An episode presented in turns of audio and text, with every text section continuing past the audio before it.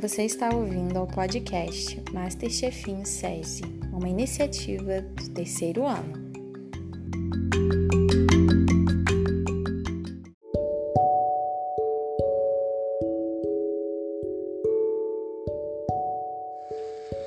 A receita afetiva mexe com a nossa memória, pois faz a gente lembrar de um momento, de uma pessoa e quem é mais velho da infância.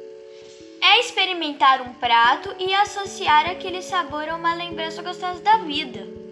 Geralmente são pratos simples, que resgatam memórias gostosas de tempos felizes, como o feijão preparado pela tia, a salada de frutas preparada pela mãe, o bolo de laranja da vovó, a geleia da tia.